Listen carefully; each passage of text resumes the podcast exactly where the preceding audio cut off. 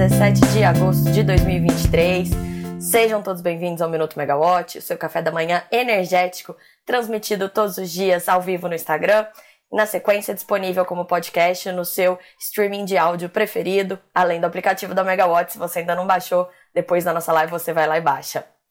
Eu sou Camila Maia, jornalista da Megawatt, e a nossa dose de energia dessa manhã vai ser mais uma vez dominada aí pelo, pelo assunto que roubou os holofotes da semana, é, o blackout que atingiu quase todo o Brasil na manhã de terça-feira. Já se passaram mais de 48 horas, então, desde que as primeiras luzes se apagaram.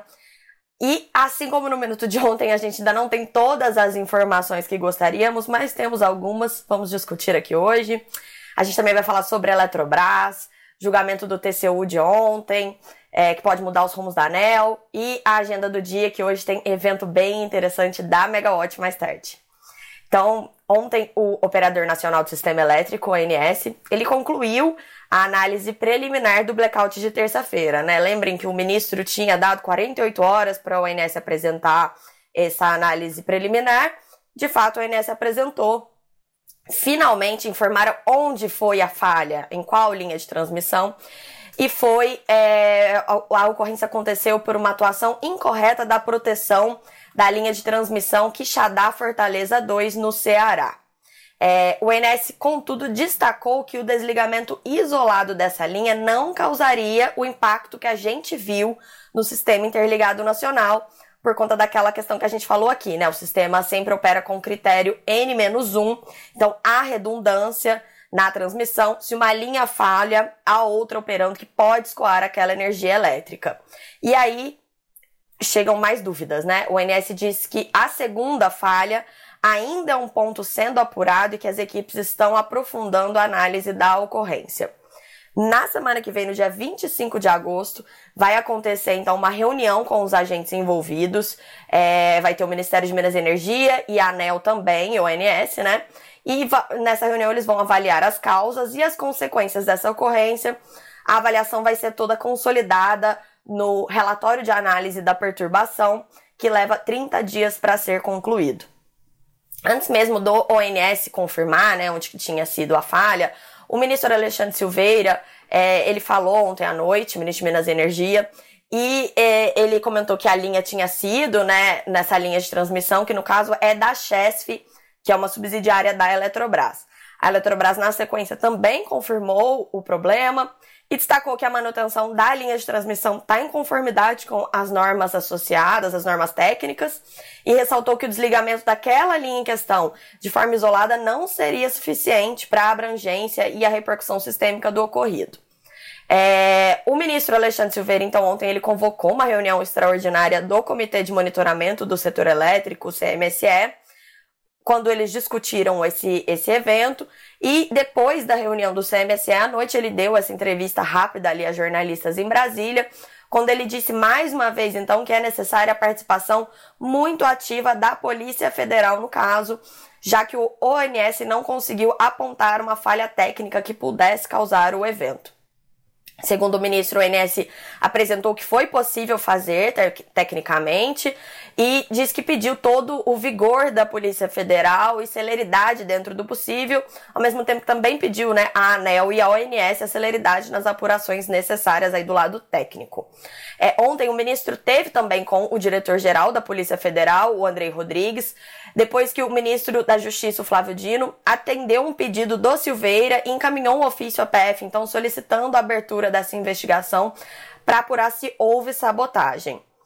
É, apesar do INSS ter destacado que tomou todas as medidas necessárias no prazo possível, é, o ex-diretor-geral do INSS, o Luiz Eduardo Barata, ele deu uma entrevista ao Valor Econômico dizendo que a demora nas na definição ali das causas do desligamento surpreendeu, porque o ONS ele tem mecanismos que indicam a sequência dos eventos, principalmente ali qual equipamento saiu primeiro, quem saiu depois. Então, o boletim inicial do ONS, depois do apagão, que foi aquele boletim que a gente comentou aqui ontem, o IPDO, que não tinha saído a tempo, ele saiu momentos depois que a gente terminou o minuto, mas ele não dizia nada, ele não falava quais instalações saíram do sistema, ele não dizia sequer qual era a linha de transmissão que tinha tido problema, sendo que essa já era uma informação conhecida. Então, esse foi um, um problema aí apontado por especialistas, como no caso é o Barata. Eu quero lembrar aqui que esse blackout de terça-feira é muito diferente do racionamento do apagão de 2001, né? Naquela época, a gente não tinha oferta de energia, foi um momento de seca, é, a gente não tinha termoelétricas ainda, né? Hoje é muito diferente o cenário. Além da gente ter todas as termoelétricas de backup disponíveis, a gente tem linhas de transmissão suficientes e também temos geração de energia. Inclusive, os reservatórios das hidrelétricas estão muito cheios. Então, quem tiver interesse é, em saber mais sobre o apagão de 2001, eu convido todo mundo a ouvir o nossa, a nossa série de podcasts do Apagão à Transição, que a gente publicou em 2021, 20 anos depois do racionamento. Ali a gente conta os detalhes, né, do contexto de tudo que aconteceu. E aí, para quem estiver no Instagram, o link tá na nossa bio. E quem me ouve como podcast, como podcast pode achar o link na descrição do episódio. É, avançando então aqui na nossa, na nossa discussão, né? É, desde o blackout de terça-feira, a gente já viu alguns efeitos no sistema. E um deles foi um aumento muito grande da geração das hidrelétricas no Sudeste e Centro-Oeste, ao mesmo tempo em que houve uma redução também da geração das eólicas no Nordeste. Essa redução é normal, pode ter relação com a qualidade dos ventos, até mesmo, né? De repente choveu e ventou menos. Não foi o que aconteceu, pelo menos assim, não foi o que a gente apurou. A gente conversou com vários geradores que contaram que desde terça atenderam pedidos para gerar menos mesmo. E ontem começou a circular ali no, em grupos do setor elétrico uma análise apócrifa que relaciona esse aumento da geração hidrelétrica com a necessidade do sistema de ter mais inércia. É, porque houve uma redução da exportação de energia do Nordeste ao Sudeste, então foi necessário ligar mais hidrelétricas, que até então elas estavam poupando água dos reservatórios ou estavam sendo usadas para exportar o vertimento, o vertimento turbinável, que é aquela situação que tem sobra de água, você tem que verter ou verte a água, que é jogar água fora, ou você faz energia, mas como a gente não tem onde usar aqui, a gente exporta para outros países. Por que isso acontece? Porque as eólicas e as solares, elas não são despacháveis. Então, assim, não dá para você ligar ou desligar o vento ou o sol, certo? No entanto, tem análises que apontam que é, em variações bruscas ali de, de carga ou de geração, é preciso ter mais usinas com despacho ligadas, como essas hidrelétricas, porque elas têm uma curva de entrada e uma curva de saída. Então, por isso que existe essa questão ali da, da, da inércia do sistema mesmo. Muitos geradores eólicos solares tão preocupados, mas eu conversei com lideranças desses segmentos e todo mundo falou ali que ainda está muito cedo para algum alarde. É, isso pode ser, na verdade, uma atuação mais conservadora do ONS nesse momento que a gente ainda não sabe a causa do segundo evento que levou ao blackout, né? A gente tem a primeira causa lá no Ceará, mas a gente não tem a segunda causa. Então, é, a operação ela tá mais conservadora mesmo. E é, a gente questionou até o ONS sobre a duração dessas medidas, se elas vão ser permanentes, porque elas afetam os preços e, obviamente, o faturamento dessas usinas, né? Mas a gente já não teve resposta até o momento. É, o ministro ontem, então, de Minas e Energia, Silveira, ele apontou que a Eletrobras é a dona da linha de transmissão, mas dessa vez, diferente da, diferentemente de terça-feira, ele não fez uma relação direta nas falas dele entre a privatização da empresa e o blackout de terça, né? É, mas isso aconteceu essa relação foi repetida. Foi, ficou por conta do presidente do BNDES, o Aloysio Mercadante. Ele ontem, ontem a nossa repórter Maria Clara Machado, ela teve presente na entrevista coletiva que o BNDES fez para apresentar os resultados do banco no segundo trimestre do ano. E é, uma das questões que ele respondeu foi justamente sobre privatizações, né? O BNDES é sócio é, da Copel, tem uma fatia significativa das ações da Copel, poderia ter vendido essas ações no leilão de privatização da empresa que aconteceu na semana passada, mas decidiu manter as ações. E aí os jornalistas perguntaram o presidente do banco sobre isso e ele defendeu a posição do banco de não vender as ações, é, disse mais uma vez ser contrário às privatizações em energia e deu o caso do blackout de terça-feira como um exemplo é, de que a Eletrobras não deveria ter sido privatizada. Mais uma vez, a gente não tem evidência nenhuma que indique uma relação entre a privatização e a falha da linha. Foi técnica e, como o próprio ONS disse, não deveria ter causado sozinho o apagão que a gente viu na terça-feira. Sobre o balanço do BNDES, a reportagem com todos os detalhes e os números do banco tá na Megawatt. Vocês podem ler depois também. É, voltando então aqui no caso da Eletrobras, esse caso tem sido um uso político né, do, do, do blackout. A gente viu aqui, comentamos ontem que na terça-feira é, houve o ministro de Minas e Energia, ele liderou ali uma entrevista coletiva para falar sobre o apagão, mas acabou que ele falou mais da metade do tempo sobre a privatização da Eletrobras, ele criticou bastante isso. E ontem é, esse caso ganhou mais um capítulo, digamos assim, que foi publicado um parecer da Procuradoria-Geral da República, a PGR, sobre a ação de inconstitucionalidade que é movida pela AGU, é, questionando a cláusula da lei da privatização da Eletrobras que limita o direito de voto dos acionistas a, a 10%, não importando quantas ações cada sócio tem, né? É, o procurador Augusto Aras, então, ele entendeu que essa cláusula viola o direito constitucional de propriedade da União em benefício de acionistas privados. Esse caso está no, no, Supremo Tribunal Federal, foi mais um elemento do jogo.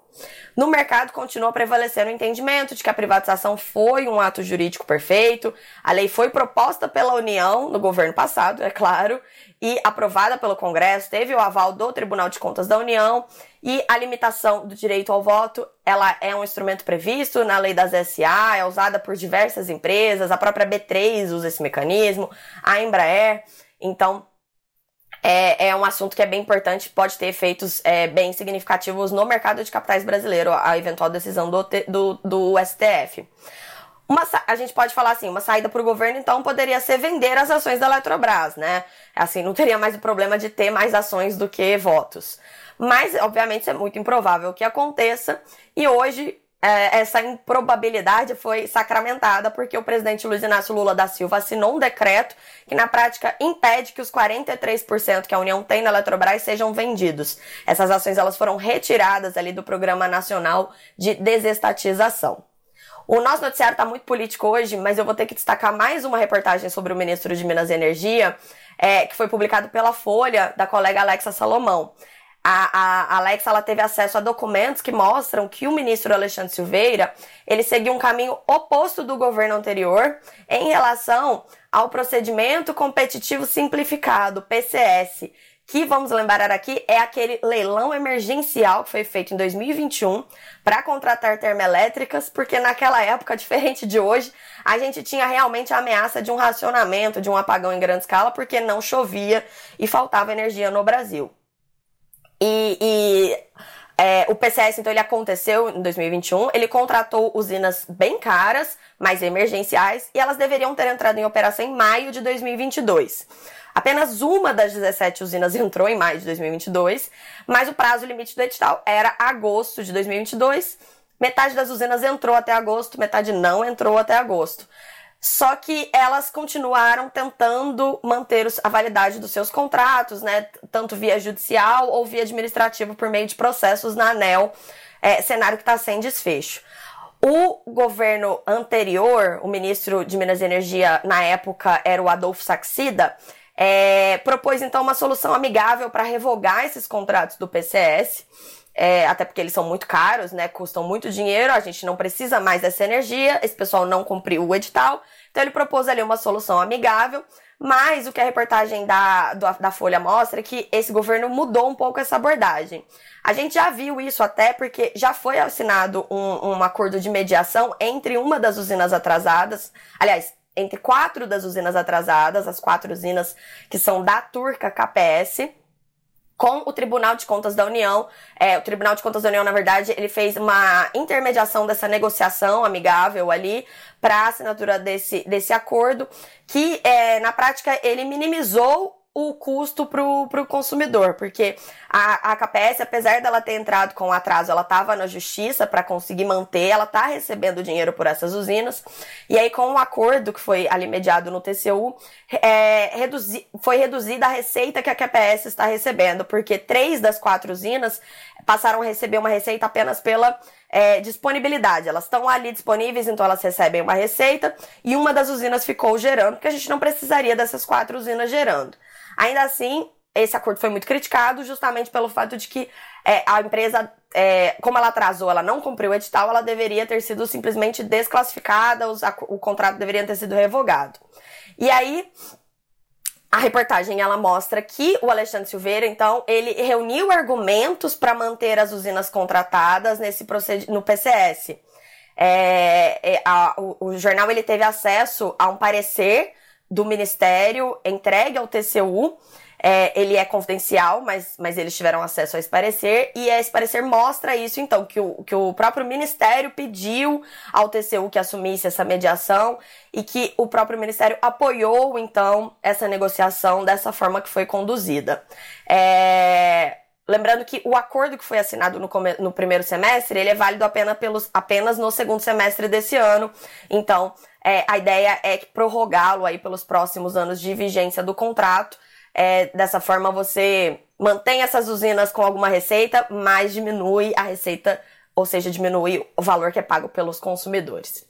É, falando então em TCU, a gente tem uma última notícia de hoje, que é ontem houve a deliberação é, houve a sessão de deliberação de um processo que pode abreviar o mandato de Sandoval Feitosa na diretoria-geral da ANEL, mas terminou sem desfecho, com pedidos de vista de dois ministros. Os detalhes desse processo estão todos ali também em reportagem da Megawatt, mas eu vou fazer um, um resumo aqui. É, é um caso que trata do mandato do presidente da Anatel, na verdade, o Carlos Baigori. É, e essa, a, por que, que isso, por que, que isso está em discussão? A lei das agências reguladoras, ela determina que os mandatos de diretores ou conselheiros de agências é, tem, podem durar até cinco anos e não é permitida a recondução. E aí, no caso de Baigori, ele assumiu como conselheiro da Anatel em 2020 e em 2021 ele foi conduzido à presidência do órgão. É, o mandato dele de presidente iria irá, né, até o momento, até 2026. Mas o TCU, é, as áreas técnicas do TCU avaliaram que isso seria um descumprimento da lei, porque dessa forma ele teria seis anos na, na, na, na Anatel, acima dos cinco anos que a lei limita. Então, dessa forma, a, o que, que o TCU está entendendo? Que o mandato de, de conselheiro e de presidente, eles são somados, eles são, contam como um mandato apenas. O ministro Alton Alencar, que é o relator do caso, ele votou então apoiando esse entendimento da área técnica do TCU. É, dessa forma, pelo entendimento do Alton Alencar, é, o mandato do Baigori, então, ele iria até 2025, quando completa, então, cinco anos, né, desde que ele entrou em 2020. E aí, por que isso levanta receio sobre o, Fe... o Sandoval Feitosa? Porque ele assumiu como diretor da ANEL em 2018, ele cumpriu um mandato de quatro anos na diretoria da ANEL até mais de 2022. Aí ele saiu, ficou como assessor da, da diretoria da ANEL até agosto, quando ele voltou como diretor-geral, um novo mandato de cinco anos.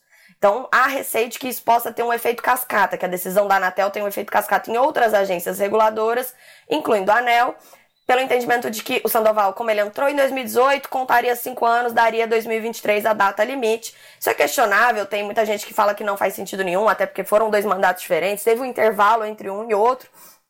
E de qualquer forma, é bom destacar aqui, embora esse assunto é muito importante, a gente está de olho nisso, mas não é uma coisa para agora.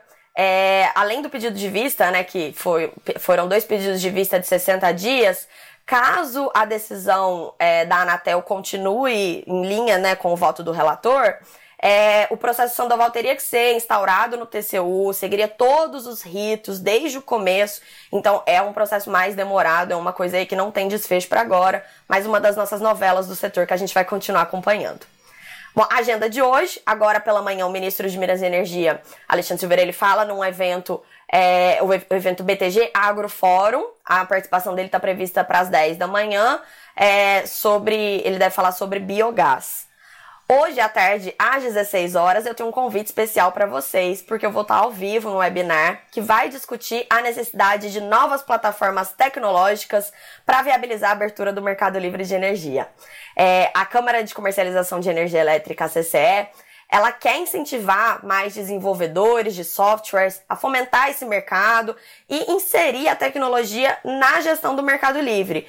Porque é, há um entendimento de que só assim vai ser possível fazer a gestão desse novo mercado livre, é que a gente vai conhecer em janeiro de 2024 finalmente, com varejo, um varejo de alta tensão, mas já vai ser um varejo, né? É, a gente vai, o número de, de agentes, de consumidores vai, vai crescer exponencialmente a partir do ano que vem.